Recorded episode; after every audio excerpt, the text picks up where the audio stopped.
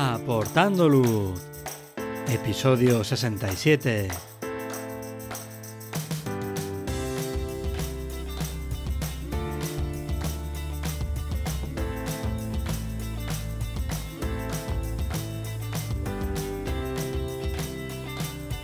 Hola, ¿qué tal? Bienvenidos a este nuevo episodio de Aportando Luz, el podcast en el que hablamos de fotografía nocturna, su técnica, consejos y equipo. Soy Javier Rosano, fotógrafo especializado en fotografía nocturna. Os recomiendo que paséis por mi web javierrosano.com, donde podréis ver mis últimas fotografías, el blog con consejos y fotografías nocturnas explicadas, y podréis también acceder a la formación online. Tenéis disponibles cursos para aprender la teoría, la iluminación, la composición o el procesado en fotografía nocturna. Pasad por la web y echad un vistazo a los cursos. En el episodio de hoy vamos a hablar sobre localizaciones de fotografía nocturna en Madrid.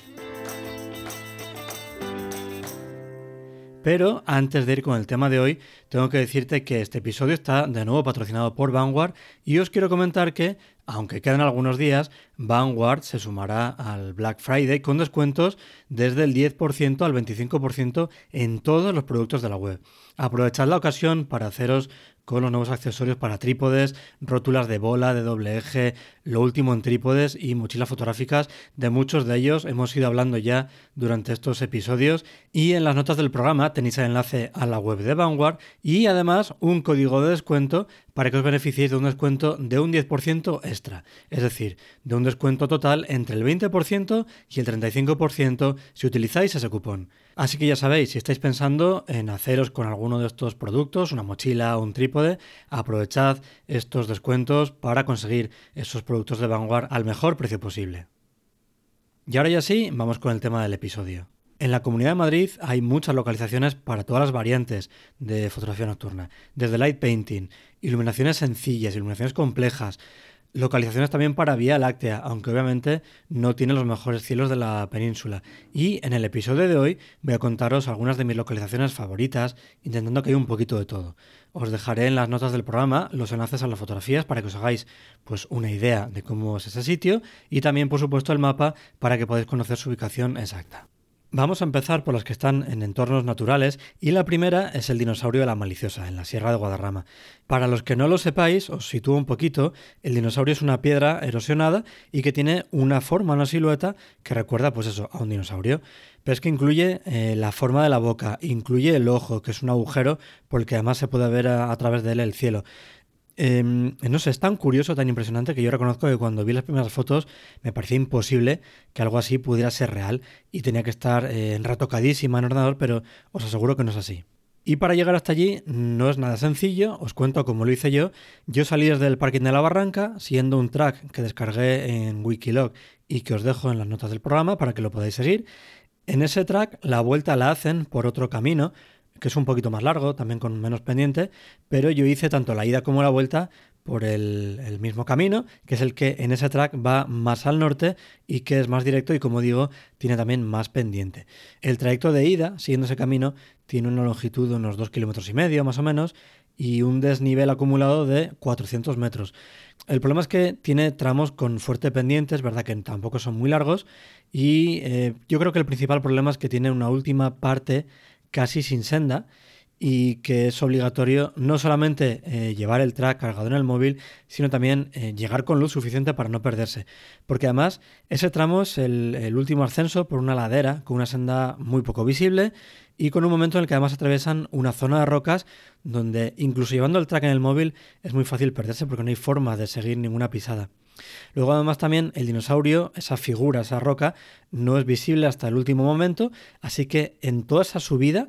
eh, no tienes ninguna referencia de a dónde debes ir durante todo ese ascenso, pues más allá del track que llevas cargado que te va indicando la ruta que debes seguir. Luego, en esta localización puedes utilizar iluminación. Yo utilicé una luz más o menos de contra para iluminar un poquito la parte trasera del dinosaurio, darle un poquito por el perfil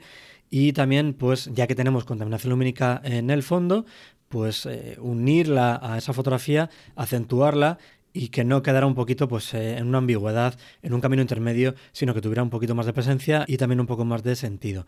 Y en el encuadre clásico del dinosaurio que tiene orientación sur, es en el que se ve el dinosaurio de perfil, yo creo que es la fotografía más habitual de este sitio y es también desde la posición en la que es posible incluir en el encuadre el centro galáctico de la Vía Láctea. Eso sí, como decía, justo hacia esa zona donde tenemos toda la contaminación lumínica de las poblaciones del entorno, de Madrid capital, entonces el cielo no es desde luego nada oscuro y vamos a tener que trabajar muchísimo en la toma donde yo utilicé un tracker y conseguí sacar, pues yo creo que mucha más información de la que esperaba. No, no me imaginaba que pudiera sacar eso, ese detalle en la Vía Láctea. Eh, pero como digo, hay que pelear muchísimo en esa toma del cielo, donde es muy fácil quemar la parte más cercana al horizonte por culpa de la contaminación lumínica. Y aquí es una de las eh, situaciones, de hecho la ponía como ejemplo en el E-Night en este año, donde el ISO invariante nos viene muy muy bien para poder coger mucha información, captar mucha información en nuestro archivo RAW y evitar, gracias a ese ISO tan bajo, pues quemar esas luces más bajas del horizonte por culpa de la contaminación lumínica y también trabajar muchísimo, por supuesto, en el procesado, no ya solo para unir esa fotografía del cielo con el tracker y la fotografía del suelo, que aquí al no haber tampoco mucha vegetación no tiene mucho problema, pero sí para recuperar información de la Vía Láctea sin quemar esas luces del horizonte. Y nos vamos a la pedriza, a otra roca también con una forma muy particular como es el cáliz. Además de esta roca, del cáliz, en la pedriza también vas a poder encontrar muchas rocas con formas muy curiosas formadas por la erosión. Para llegar hasta aquí, eh, yo te cuento cómo lo hice, aparqué en el parking de Canto Cochino y también seguí la parte inicial de una ruta que os dejo de nuevo en las notas del programa, que son 2.300 metros de longitud, un poquito más corta que la de antes y mucho menos desnivel acumulado, unos 200 metros más o menos. Es además mucho más sencilla también de seguir que la del dinosaurio, el camino está mucho más marcado y no es tan fácil perderse como en ese último tramo, en ese último ascenso que comentaba de la última ladera de, para llegar al dinosaurio. Eso sí, eh, tenéis que tener en cuenta que el acceso a la pedriza está restringido tanto por aforo, que actualmente son 270 vehículos, como también por horarios. La barrera de acceso está abierta durante el verano, que son los meses de junio, julio, agosto y septiembre, de 7 a 9 y media de la mañana y de 6 y media de la tarde a 10 y media de la noche durante los fines de semana y festivos, y de 7 y media a 10 y media de la mañana y de 6 y media de la tarde a 10 y media de la noche durante el resto de días de esos meses de verano. Como decía, son junio, julio, agosto y septiembre. Además, está también prohibido el estacionamiento nocturno de cualquier vehículo dentro de la pedriza en el horario comprendido entre las 11 de la noche y las 7 y media de la mañana siguiente. Durante el resto de meses, es decir, de octubre a mayo, ambos incluidos, la barrera está cerrada únicamente de 10 y media de la mañana a 4 de la tarde durante los fines de semana y festivos y el resto de días está siempre abierta. De todas formas, antes de ir, revisad la página con la info de acceso a la pedriza que hay en la página web de Parque Nacional Sierra Guadarrama.es por si hay algún error o la han actualizado, que también es bastante probable. Así como en el dinosaurio había pocas opciones para encuadrar si queremos sacar el perfil del dinosaurio, eh, aquí tenemos muchas más posibilidades para componer. Además de las fotografías que comentaba antes, os dejo también en las notas del programa eh, un enlace a un vídeo con un timelapse por si os ayuda a haceros una idea de lo que os vais a encontrar aquí. Y eso sí, aquí también tendremos que lidiar, al estar tan cerca de Madrid, pues con la temida contaminación lumínica, esa que tanta guerra nos da de, ya digo, Madrid capital, de los pueblos más cercanos, y que también nos van a limitar mucho los encuadres si no queremos que la luz sea muy plana. En estos sitios se podía añadir una iluminación más o menos sencillita, pero vamos a ir complicando la iluminación y vamos ahora al puerto de Canencia. Y es que junto al parking del puerto de Canencia, a más o menos a unos 5 minutos al otro lado de la carretera, hay una pequeña cabaña de planta circular que es súper bonita. Es una cabaña que está hecha de piedra, la pared es de piedra y el tejado es de ramas. Cuando fui yo, que ahora ya más o menos eh, unos dos años, tenía una parte del muro caído, no sé cómo estar ahora, pero pues al menos en su momento seguía siendo muy interesante a pesar de estar ya un poquito más en ruinas. Es una fotografía que yo la hice con nieve, que tiene un toque eh, muy diferente y que además, al estar tan cerca de la carretera y ser una carretera además bastante transitada, no tiene la complejidad que podría tener otra localización de tener que ir por pistas complicadas, andar con raquetas de nieve, aunque eh, también al estar tan accesible, pues va a ser complicado que no encuentres ninguna huella en la nieve, porque ya digo que es un sitio pues, que suele estar siempre bastante frecuentado. Además, es un sitio muy interesante también para ir en noches nubladas en las que no tenemos otra opción, o porque no podemos fotografiar la Vía Láctea, o porque son ya eh, noches de invierno en las que pues, no vemos el centro galáctico, porque aquí el cielo pues, prácticamente no se va a ver al estar dentro de un bosque y no va a tener tampoco pues, mucho protagonismo y no nos van a molestar nada esas nubes. Y además, si cruzamos el puerto y vamos en dirección eh, norte, bajamos un poquito y hay un pequeño aparcamiento justo al cruzar el río y por esa zona hay unos rincones muy muy bonitos, tanto para fotografía diurna, sobre todo en otoño, como también para fotografía nocturna.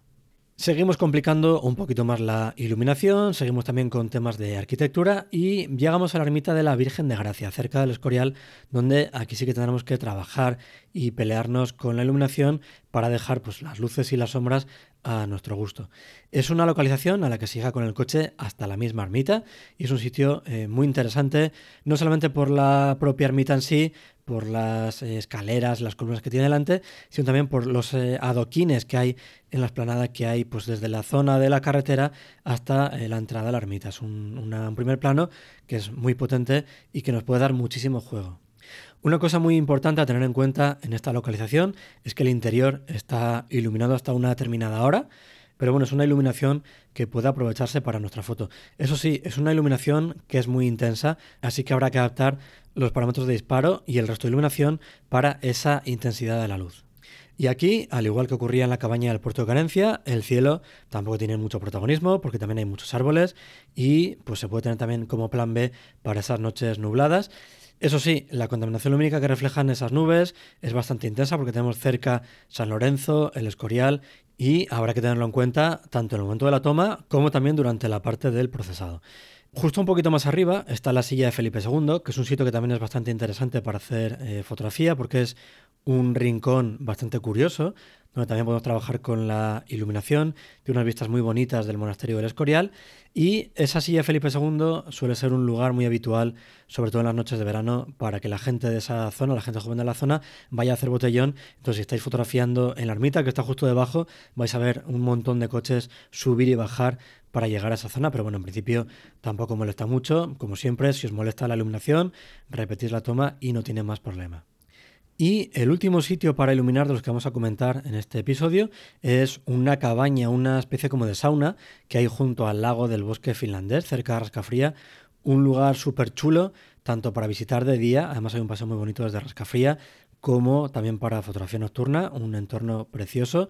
Y antes se podía aparcar en el parking que hay en el Monasterio del Paular, que está justo enfrente de donde comienza esta ruta desde la carretera, o también en uno que había cerca, pero están los dos cerrados. El del Monasterio del Paular creo que está cerrado porque están de obras. El otro está cerrado, pero no sé por qué. Y eso nos obliga a aparcar más lejos. El plan más seguro es aparcar directamente en Rascafría, ir con tiempo, hacer todo ese paseo hasta el monasterio del Paular, cruzar la otra orilla del río y bajar otra vez por un paseo que hay hasta llegar a este lago o buscar algún hueco donde se pueda aparcar, porque aunque veáis algún hueco cerca de la carretera, la mayoría de ellos eh, tienen prohibido el estacionamiento, así que, pues como digo, buscar un hueco de alguna entrada a una finca que sea más grande, que no molestemos y que nos pueda quedar un poquito más cerca y ahorrarnos parte de ese paseo. Es una localización en la que podemos jugar con muchos encuadres y diferentes focales, dando más protagonismo a la cabaña o sacando más entorno para situar un poquito a la cabaña en su contexto. Y yo lo que recomiendo es eh, ir con los esquemas de iluminación preparados, porque son muchas las fotos que se pueden hacer aquí. Cómo hacer un esquema de iluminación es algo que te cuento en el curso de teoría de la fotografía nocturna y también en el curso de iluminación avanzada en fotografía nocturna y que ya digo que yo creo que es una forma muy interesante de tener preparadas todas las iluminaciones, de tenerlo además en el móvil para tenerlo siempre cerca a mano y no tener que andar improvisando mucho en la localización. El cielo aquí tampoco tiene mucha importancia, así que es otra buena localización, otra buena idea para esas noches sin vía láctea o cuando está todo nublado.